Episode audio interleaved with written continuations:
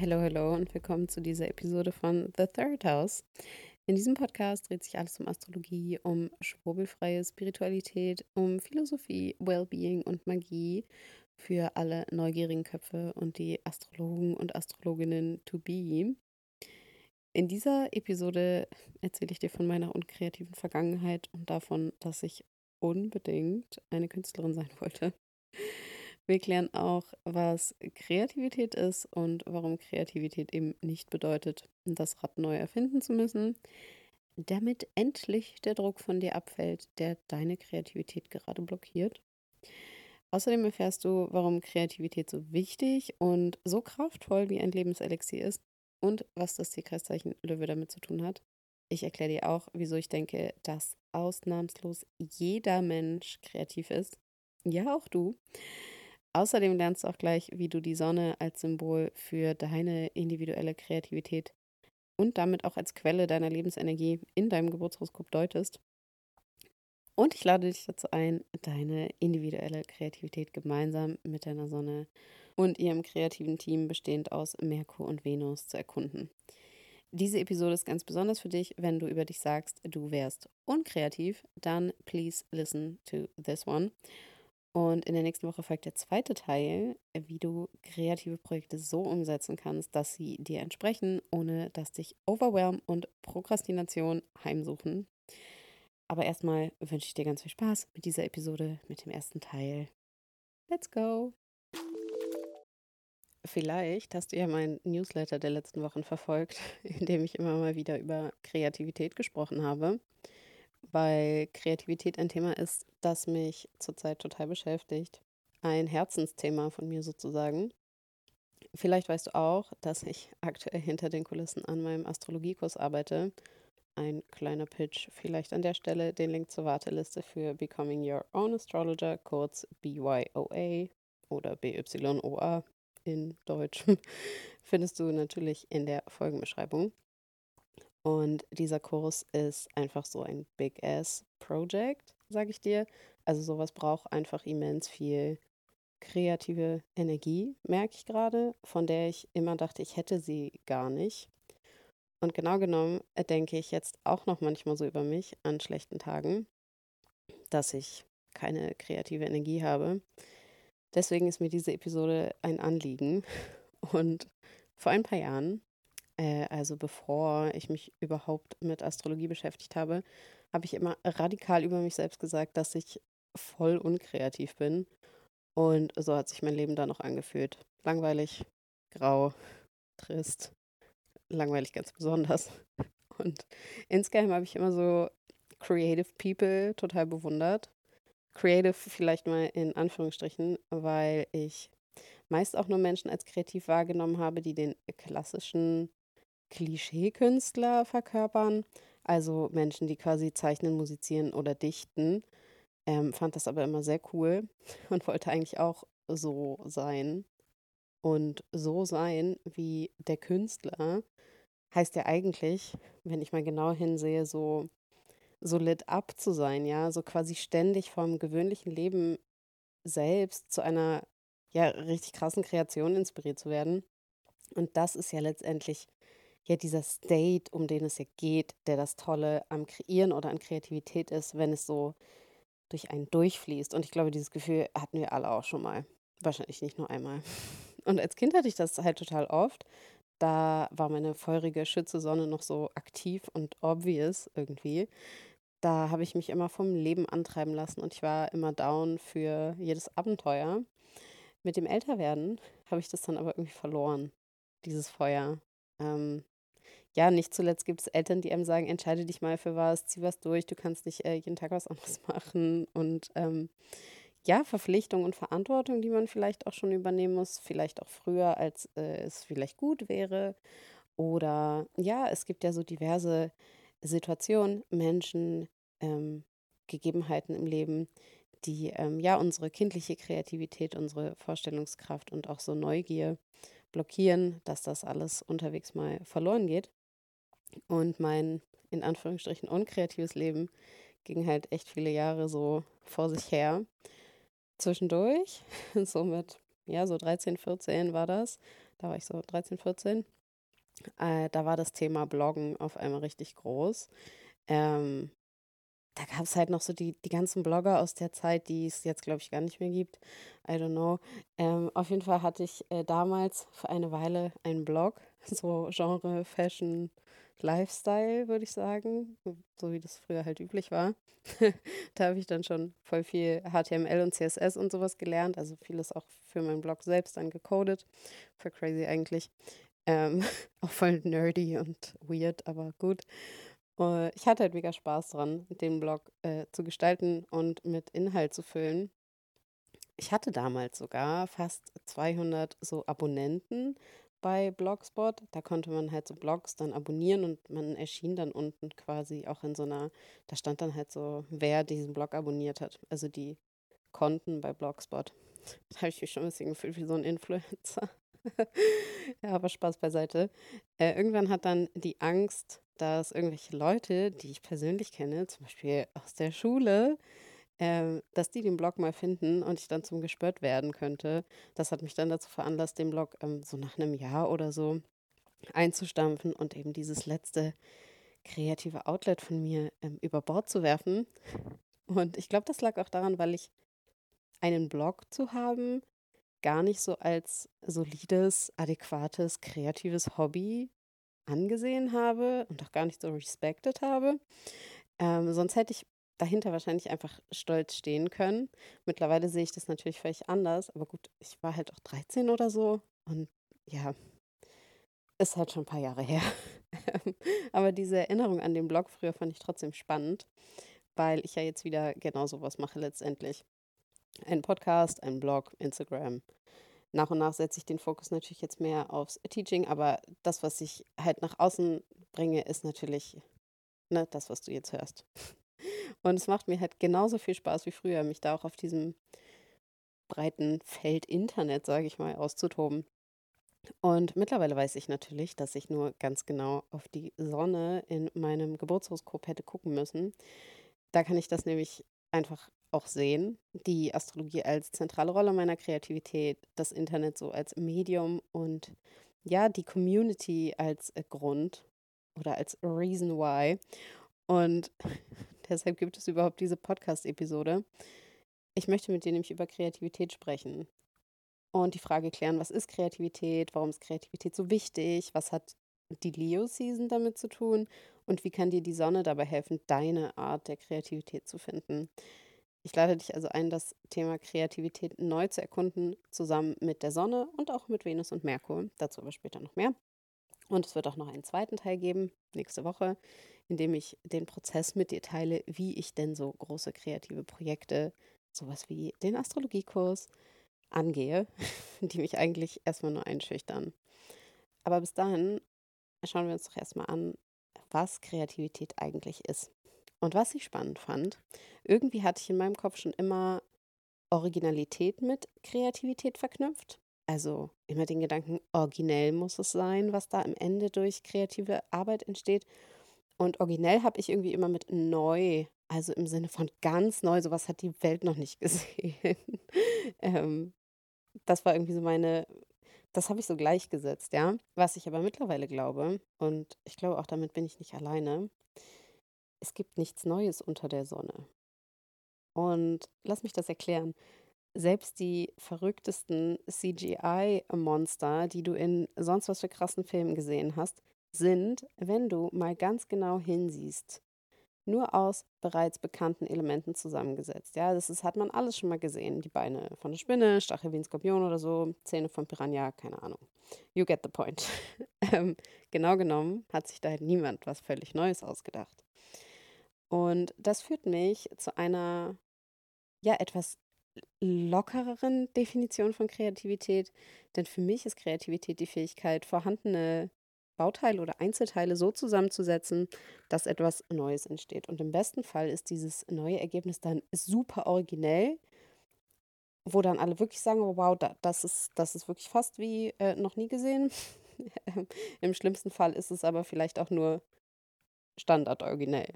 Ähm, aber es ist nie unoriginell, weil du eigentlich immer deine individuelle Handschrift, also deine einzigartigen Erfahrungen mit webst in das, was du tust, ja, ob du das jetzt nur bewusst machst oder unbewusst. Vielleicht hilft dir aber diese Definition von Kreativität dabei, dich nicht so stark unter Druck zu setzen, immer irgendwas neu erfinden zu müssen, sondern empowert dich einfach dazu, bereits Vorhandenes neu zu kombinieren. Und mich hat das nämlich immer voll verrückt gemacht und meine Kreativität blockiert. Diese Erkenntnis, dass es nichts Neues unter der Sonne gibt, hat mich einfach erleichtert und mir wieder so den nötigen Raum gegeben, meine Kreativität zu entdecken. Und das ist halt einfach super wichtig. Denn jetzt schlagen wir ein bisschen den astrologischen Bogen oder machen die astrologische Verknüpfung. Kreativität ist in meinen Augen Lebensenergie. Kreativität ist das Lebenselixier letztendlich. Deshalb brauchen wir auch alle Kreativität im Leben, um zu überleben. auch irgendwie. Ähm, let me explain. Kreativität ist letztendlich, wie schon gesagt, ja, das Zusammensetzen von zwei oder mehr Elementen zu einer neuen Kreation. Und Kreation, zu Kreation können wir auch Schöpfung sagen. Und wenn ich Schöpfung höre, dann denke ich sofort an das einfachste Beispiel für kreative Schöpfung, nämlich Fortpflanzung. Also so simpel, aber halt auch ein super großes Symbol. Denn Fortpflanzung sichert das Leben, das Überleben einer Spezies, damit konstante Lebensenergie quasi existieren kann und einfach indem diese Energie immer weitergegeben wird. Und Kreativität hat also irgendwie dann auch damit zu tun, etwas von sich selbst, etwas von seiner eigenen Lebensenergie, vielleicht auch von seiner eigenen Seele in der Welt zu hinterlassen, etwas weiterzugeben. Und ob das nun jetzt in Form eines Kindes ist, eines Bildes, eines Buchs, eines Blogs, eines Podcasts, vielleicht auch nur eines Zitats oder eines Kleids oder keine Ahnung ist, ähm, das ist ja völlig egal. Und das passt, finde ich, auch so wunderbar zur Leo-Season, in der wir uns jetzt befinden. Denn in der Leo-Season geht es vor allem darum, dass du zu Vitalität, also zu Lebensenergie und auch zu Kraft findest. Weil, klar, wir haben den starken Löwen als Symbol dieser Zeit. Und es geht eben auch darum, die eigene Sonne zu teilen. Denn der Löwe wird von der Sonne beherrscht. Weißt du wahrscheinlich. Und die Sonne muss gesehen werden. Denn die Sonne ist das die Sonne ist eigentlich das Symbol für Vitalität. Ja, sie ist die konstante Quelle von Lebensenergie. Ohne die Sonne hätten wir halt einfach nicht mehr lang zu leben. Ich möchte es mir nicht vorstellen. Aber genau deswegen erwartet die Sonne auch ihre Anerkennung. Und das finde ich absolut verständlich. Würde ich nämlich genauso machen. Die Sonne ähm, steht damit auch für Kreativität. Also für diese schöpferische Kraft, die, Achtung, jeder Mensch hat. Denn jeder Mensch hat eine Sonne im Geburtshoroskop. Es gibt also keine unkreativen Menschen. Du bist nicht unkreativ, okay? Es gibt vielleicht nur Menschen, deren Sonne nicht so leicht zugänglich ist, aber sie ist da und damit können wir arbeiten. Die Sonne ist also Hauptindikator für deine individuelle Art, kreativ zu sein. Sie zeigt auch die Art, wie du deine Kreativität ausleben kannst. Die Sonne ist aber gleichzeitig auch dein Purpose, ja, ist so dein Lebenszweck, das, worin du reinwächst. Und das bedeutet ja, dass dein Lebenszweck, dein Purpose immer, immer ein kreativer Prozess ist. Egal, ob du dich selbst als kreativ oder unkreativ bezeichnest. Jetzt fällt mir gerade ein, ich hatte letztens in meiner Meditations-App ähm, ein Zitat von, ich weiß nicht mehr wem, ich weiß nicht mehr, wie es ging. Es war nur sinngemäß sowas, dass das Leben eigentlich nur ein unendlicher Prozess des sich selbst Kreierens ist oder irgendwie so. Und ich finde das gerade super passend. Um deine Sonne zu leben, musst du also kreativ sein. Und das kannst du auch sein oder werden. Wahrscheinlich bist du es schon, aber bemerkst es nicht, beziehungsweise erkennst es vielleicht auch nur nicht als Kreativität an. Und deswegen wollte ich dir ein paar Tipps mitgeben, wie du mit der Sonne mehr über deine Kreativität äh, herausfinden kannst. Und ich mache das jetzt mal anhand meines äh, Geburtshoroskops, beziehungsweise anhand meiner Sonne als Beispiel. Da siehst du dann einfach ganz schön mal in Aktion, wie sich äh, ja, die einzelnen Komponenten so zusammenfügen und wieder die Synthese passiert. Ich werde nämlich immer so oft gefragt, wie man die, ja, ich sag mal, die Synthese in der Astrologie lernen kann, also das Zusammenbringen der einzelnen Symbole. Und da muss ich leider sagen, äh, da hilft nur Üben. Und ähm, was mir auch sehr geholfen hat, war eben auch anderen Astrologen und Astrologinnen dabei zuzuhören oder zuzusehen, wie sie ähm, so die losen Enden zusammenfügen. Und alleine dadurch, dass man vielleicht jemand anderem mal dabei zuschaut oder zuhört, da klickt es dann ganz oft. Also, falls du das lernen willst, ist das jetzt auch noch ein cooler Nebeneffekt, ähm, wenn wir das jetzt mal gemeinsam am Beispiel machen und du das dann anschließend in deinem Geburtshoroskop Step by Step einfach wieder wiederholen kannst. Voraussetzung dafür ist aber, dass du die Bedeutung der Planeten, Zeichen und Häuser in der Astrologie halbwegs parat hast. Ich habe dir dafür das Celestial Grimoire, ein kostenloses Notion Workbook, erstellt, das du dir über den Link in der Folgenbeschreibung runterladen kannst. Da findest du die Bedeutung aller Planeten, Zeichen und Häuser in der Astrologie kurz und knackig erklärt, ähm, dass du jetzt auch gleich in dieser Episode oder nach dieser Episode äh, damit arbeiten kannst und ein bisschen deine Sonne ergründest. Also lad dir das am besten kurz runter und hör dann weiter. also zuerst, ganz klar, das Zeichen und das Haus der Sonne in deinem Geburtshoroskop spielen eine wichtige Rolle. Welche eine Überraschung. Das Zeichen der Sonne bildet hm, so ein bisschen die Basis, Info darüber, wie sich deine Sonne in der Welt ausdrückt. Zum Beispiel, meine Sonne steht im Schützen. Der Schütze, ja, verkörpert Abenteuerlust, Philosophie, Vision und Ambition, ähm, aber eben auch, ja, so diese Fähigkeit, andere Menschen zu begeistern und ähm, ja, anzustecken mit dem, was einem selber irgendwie Bereicherung schenkt und was einen selber äh, anzündet und erleuchtet. Und ähm, das ist bei mir offensichtlich ja die Astrologie. Auch wichtig hier ist vielleicht noch, welcher Planet der Herrscher deiner Sonne ist. Das weißt du natürlich, wenn du weißt, in welchem Zeichen deine Sonne steht und du weißt, welches, ähm, welcher Planet über dieses Zeichen herrscht. In meinem Fall ähm, ist das natürlich Jupiter, der über den Schützen herrscht. Und der gibt mir einfach noch ein bisschen mehr Informationen, wenn es äh, ja um, um meine Sonne geht. Und äh, Jupiter ist ja der ja, ich sag mal, der verrückte Professor unter dem Planeten oder vielleicht nicht verrückt, sondern auch der weise Professor unter dem Planeten, mal so, mal so. Ähm, und der kommt bei mir schon sehr häufig durch. Ähm, Punkt zwei, das Haus deiner Sonne natürlich. Ähm, das Haus der Sonne zeigt nämlich, wo sich die Sonne in der Welt ausdrückt, also das Haus, in dem die Sonne steht. Denn deine Sonne kann nur durch die Themen des Hauses wirken, in dem sie in deinem Geburtshoroskop steht. In meinem Fall, die Sonne steht im dritten Haus. Das heißt, ich muss für Kreativität drittes Haus Dinge benutzen. Zum Beispiel Kommunikationskanäle wie das Internet, Newsletter, Podcasts, Blogs. Mhm. You get it? Und oder eben auch Praktiken zum Orakeln wie Astrologie oder Tarot. Und ich habe eine ganze Podcast-Episode zu Ehren des dritten Hauses gemacht. Also, falls du da nochmal reinhören willst, ist die erste Episode des Podcasts. Da gibt es noch viel mehr zum dritten Haus. Aber zurück zum Thema. Zeichen und Haus der Sonne sind halt längst nicht alles. Das Haus, das vom Zeichen Löwe in deinem Geburtshoroskop beherrscht wird, also das Haus, in dem der Löwe in deinem Chart steht, ist eben auch super wichtig. Denn das Löwehaus ist ja das Haus der Sonne und ähm, also das, das Haus, das der Sonne gehört sozusagen. Und ähm, dieses Haus zeigt die Motivation deiner Sonne, also warum deine Sonne das tut, was sie tut, warum sie kreativ sein muss, sozusagen. In meinem Fall steht der Löwe im elften Haus und das elfte Haus ist das Haus der Community, der Hoffnungen, der, ähm, ja, der positiven Zukunftsvisionen und äh, auch das Haus, in dem Jupiter seine Freude findet. Ähm, vielleicht auch ganz spannend an der Stelle, also auch da taucht er wieder auf. Ähm, genau, das ist das, was meine Sonne motiviert und das kann ich auch so bestätigen. Ähm, es macht mich unfassbar glücklich, ähm, ja, wenn ich mich mit anderen astrologiebegeisterten Menschen austauschen kann, wenn ich sie inspirieren kann und so. Das ist einfach voll mein Ding. Ähm, und deswegen mache ich das, was ich mache.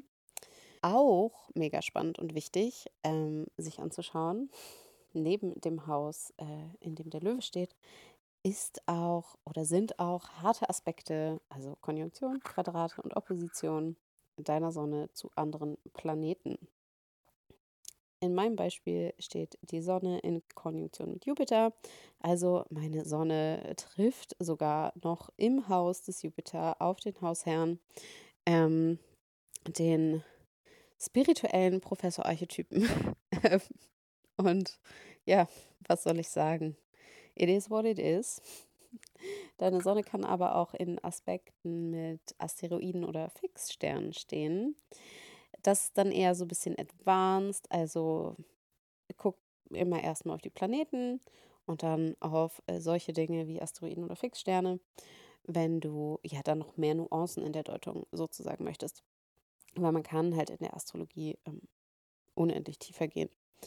Und in meinem Fall, ähm, das habe ich auch irgendwann mal dann herausgefunden, äh, weil gerade bei den Asteroiden, du musst ja gezielt nach den Asteroiden suchen, um sie dir anzeigen zu lassen. Ähm, das habe ich dann irgendwann mal gemacht. und tada, habe ich gesehen, dass meine Sonne in exakter Konjunktion mit dem Asteroiden Urania steht. Und Urania ist in der Mythologie die Göttin der Astrologen und Astronomen. Also auch hier haben wir natürlich neben dem dritten Haus nochmal den, den Hinweis ähm, auf die Astrologie.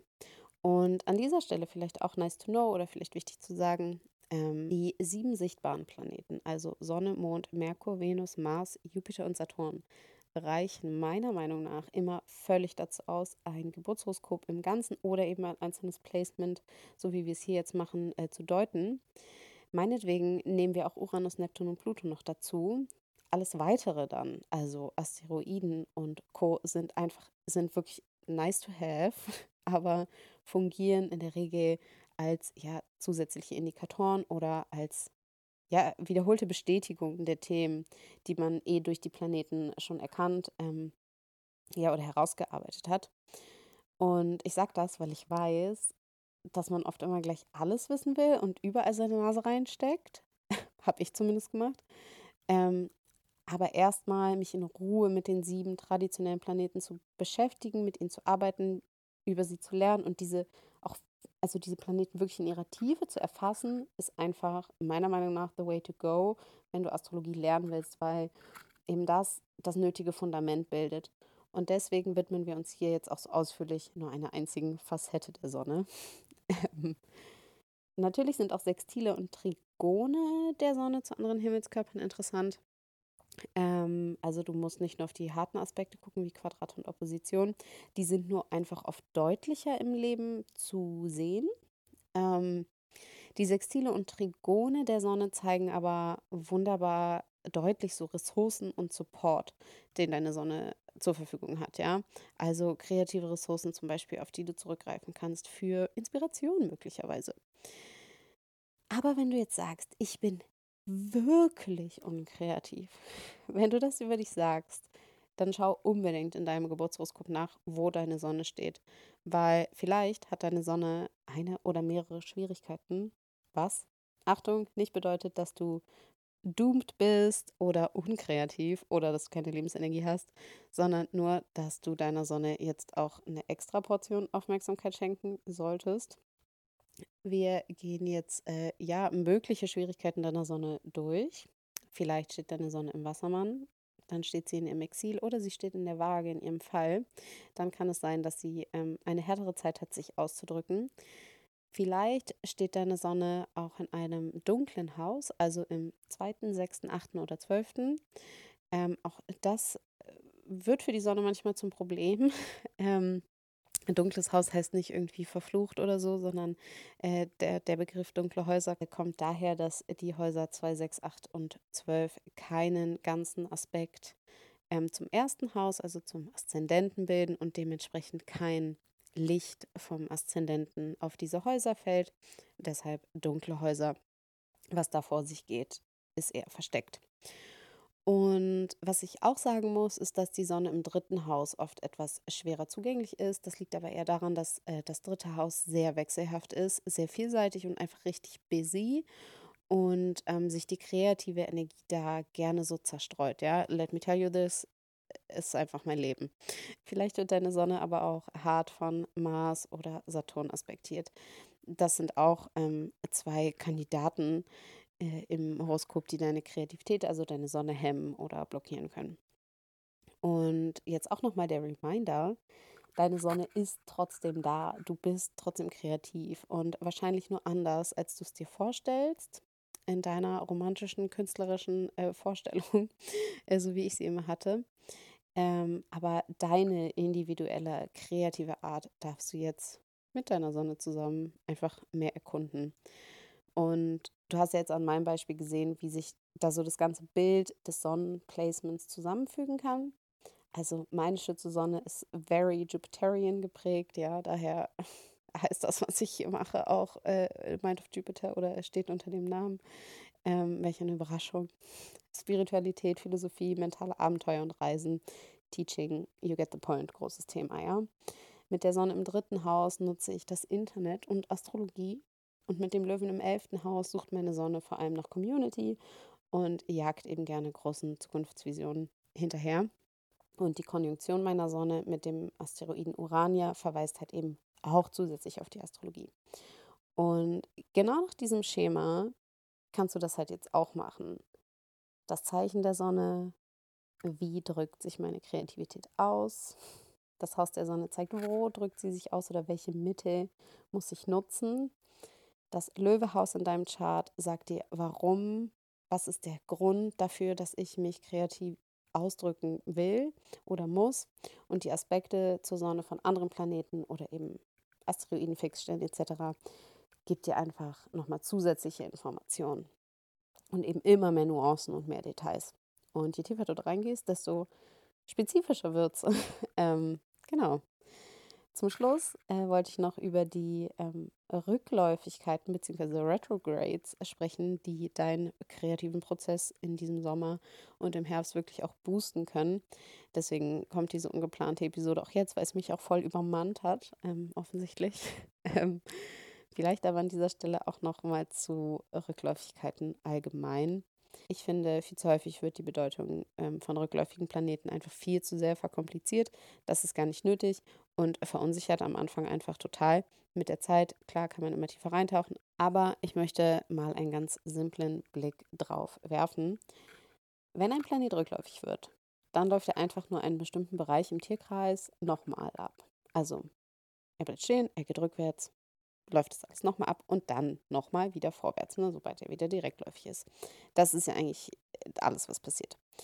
Und die Symbolik dahinter ist auch eigentlich sehr easy. Ne? Der Planet gibt sich einfach mehr Zeit, nochmal über etwas drüber zu gehen und das nochmal zu überarbeiten und dann auch nochmal. Ne? Ob das jetzt freiwillig oder unfreiwillig geschieht, we don't know. Die Rückläufigkeiten verlängern also einfach nur den Transit eines Planeten in diesem bestimmten Bereich.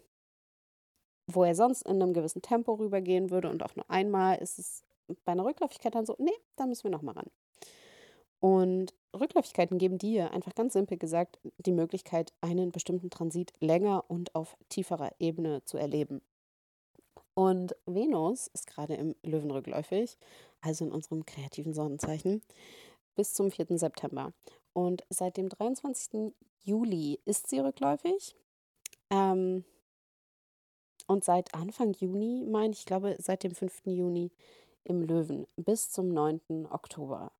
Das sind vier Monate. Normalerweise ist Venus ungefähr ein Monat in einem Zeichen. Ja, also wir haben die Verlängerung dieses Transits Venus in Löwe von einem Monat auf vier Monate. Ja, ist crazy. Und auch Merkur wird am 23. August in der Jungfrau rückläufig. Am 28. Juli ist er in die Jungfrau gewandert und bis zum 15. September ist er rückläufig und er verlässt die Jungfrau aber erst am 5. Oktober. Also komplett Merkur in Jungfrau vom 28. Juli bis 5. Oktober. Und auch hier ist aus einem normalerweise drei- bis vierwöchigen Aufenthalt von Merkur in einem Zeichen, sind hier zwei Monate wieder geworden. Und dazu kommt auch noch, dass Merkur in der Jungfrau besonders stark steht, denn Merkur in der Jungfrau steht nicht nur in seinem Zuhause, also in seinem Domizil, sondern auch noch in seiner Erhöhung, also eigentlich an seinem absoluten Favorite Place to be. Und als ich so drüber nachgedacht habe, über auch die Rückläufigkeiten und warum Kreativität für mich gerade auch so ein riesengroßes, wichtiges Thema geworden ist, habe ich mir gedacht, äh, oder kam ich irgendwie auf die Idee, dass Merkur und Venus als innere Planeten unseres Sonnensystems also innere Planeten bedeutet, dass der Orbit von Venus und Merkur innerhalb des Orbits der Erde um die Sonne liegt. Und äh, dadurch haben die beiden irgendwie ein besonderes Verhältnis zur Sonne. Astrologisch betrachtet können Merkur und Venus nicht weit von der Sonne entfernt stehen. Merkur maximal ein Zeichen, Venus maximal zwei Zeichen vor oder nach der Sonne im Geburtshoroskop möglich. Also du kannst jetzt nicht irgendwie ähm, die Sonne im Wassermann haben und Venus im Löwen. Das ist einfach nicht möglich. Sowas gibt es nicht. Und ähm, Merkur und Venus sind damit für mich auch ein bisschen wie so das kreative Team oder ja das kreative Gefolge um die Sonne herum. Und ich finde, das passt auch, denn Venus ist Planet der Schönheit, der Werte, der Harmonie und ja, einfach auch des Genuss. Äh, Venus ist halt was fürs Auge, Venus ist was für den Geschmack und Venus ist einfach was für das gute Gefühl. Und Venus ist damit, glaube ich, auch ein sehr, sehr großer Antreiber für Kreativität. Denn kreative Schöpfungen sollen ja Lebensfreude erzeugen. Und in welcher Form auch immer. Ne? Ob das jetzt einfach ein schönes Gemälde ist, was mich glücklich macht, oder ähm, ein richtig gutes Essen, ganz exquisit zubereitet ähm, und so weiter. Und Merkur ist eher für unser analytisches Denken und ja auch das nötige kreative Verständnis zuständig. Also für die Frage, was sind denn die Einzelteile die wir haben. Wie können wir denn diese Einzelteile eben neu zusammensetzen?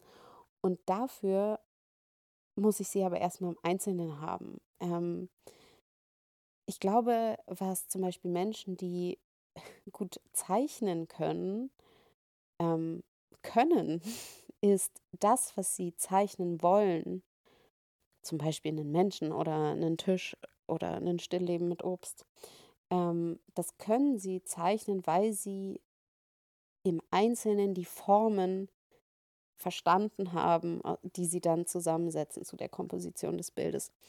Und ähm, ich glaube, jede Kreation erfordert nämlich die genaue Kenntnis und Analyse der einzelnen Bauteile oder der Einzelteile, ja, die wir haben. Und das ist eben Merkurs Gebiet. Und das fängt bei den verschiedenen Zutaten für ein Gericht an, das du kochen willst, aber das geht halt auch weiter über die einzelnen Worte, aus denen dann ein Buch entsteht oder ähm, die einzelnen Farben und Formen, aus denen ein Bild entsteht und so weiter.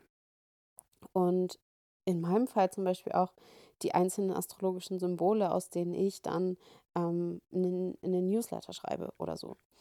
Und mit Venus verlängertem Aufenthalt im kreativen und selbstbewussten Löwen und Merkurs verlängertem Aufenthalt in der analytischen und eben dieser detailorientierten Jungfrau kann die Kreativität in deinem Leben nochmal so richtig Schwung mitnehmen, finde ich. Und nochmal ähm, richtig aufblühen. Vor allem, wenn die Sonne in deinem Geburtshoroskop positiv durch diese Transite aspektiert wird gerade halt für Menschen, die ihre Sonne in einem Feuerzeichen haben, ist das natürlich jetzt ein großes Thema mit der Venusrückläufigkeit im Löwen. Und das ist ein super schöner Transit. Ähm, aber auch, äh, auch Planeten und Sonnen in Erdzeichen profitieren dann von Merkurs Rückläufigkeit in der Jungfrau. Genau, fassen wir zum Schluss nochmal zusammen. Kreativität ist die Fähigkeit, ähm, vorhandene Einzelteile so zusammenzusetzen, dass etwas Neues entsteht. Kreativität ist auch assoziiert mit der Sonne in der Astrologie. Und die Sonne symbolisiert eben diese notwendige kreative Lebensenergie. Jeder Mensch hat eine Sonne im Geburtshoroskop. Ergo ist jeder Mensch auch kreativ, beziehungsweise hat die Fähigkeit zur Kreativität von Hause aus. Und das exakte Placement der Sonne in deinem Geburtshoroskop verrät dir halt genau, wie, wo und warum du kreativ sein kannst, musst, willst sollst. Äh, Menschen, die wir als sehr kreativ empfinden, haben oft eine stark platzierte Sonne, ja. Aber Menschen, die sich selbst eher als unkreativ wahrnehmen, ich sage bewusst sich selbst wahrnehmen, weil Außenstehende das in der Regel nicht so empfinden, aber diese Menschen haben oft eine wie auch immer blockierte oder gehemmte Sonne. Was aber nicht heißt, dass sie unkreativ sind, sondern nur, dass ihre Sonne mehr Aufmerksamkeit braucht. Und genau jetzt diesen Sommer, diesen Spätsommer bis in den Herbst hinein mit Venus und Merkur rückläufig ist eine tolle Zeit, um deine Kreativität ja zu erkunden. Und kreative Projekte brauchen einen Plan, aber vielleicht nicht so einen Plan, wie du denkst. Mein kreatives Erkundungsprojekt für den Rest des Jahres ist, wie schon gesagt, mein Astrologiekurs. Und ich habe echt den größten Respekt davor. Aber um mich nicht von diesem ja schon gerechtfertigten Respekt unterkriegen zu lassen und meine Kreativität nicht zu blockieren, äh, wusste ich, dass ich dieses Projekt ein bisschen anders angehen muss, als ich es sonst mache. Normalerweise formuliere ich einfach nur irgendwie konkrete Action Steps, die ich dann stupide abarbeite, aber hier reicht mir das nicht, weil Perfektionismus und Prokrastination einfach zu sehr kicken sonst. Ähm, das ist ja ganz schlimm mit mir. Und deswegen habe ich dieses Projekt immer etwas anders geplant. Und wie, das erzähle ich dir im zweiten Teil. Ich verspreche dir, das wird dich inspirieren und ähm, motivieren. Vielleicht auch dieses eine kreative Projekt anzugehen, das äh, schon darauf wartet. Du bist am Ende dieser Episode angekommen. Wenn dir The Third House gefällt und du den zweiten Teil meines Kreativitäts-Essays äh, hören willst, dann freue ich mich riesig, wenn du den Podcast über die Plattform deiner Wahl abonnierst, weiterempfiehlst und eine 5-Sterne-Bewertung hinterlässt. Feedback, Fragen und Themenwünsche kannst du liebend gern auch an mich richten, aber bitte nicht in den Podcast-Rezensionen. In der Folgenbeschreibung findest du alle Möglichkeiten und Wege, mich zu kontaktieren. Und da ist auch für jeden was dabei, vom formellen Feedback-Formular äh, über eine Casual-Sprachnachricht oder einfach eine DM bei Instagram. Egal wie, ich freue mich von dir zu hören. Und das war es erstmal von mir. Habe eine gute Zeit. Ciao.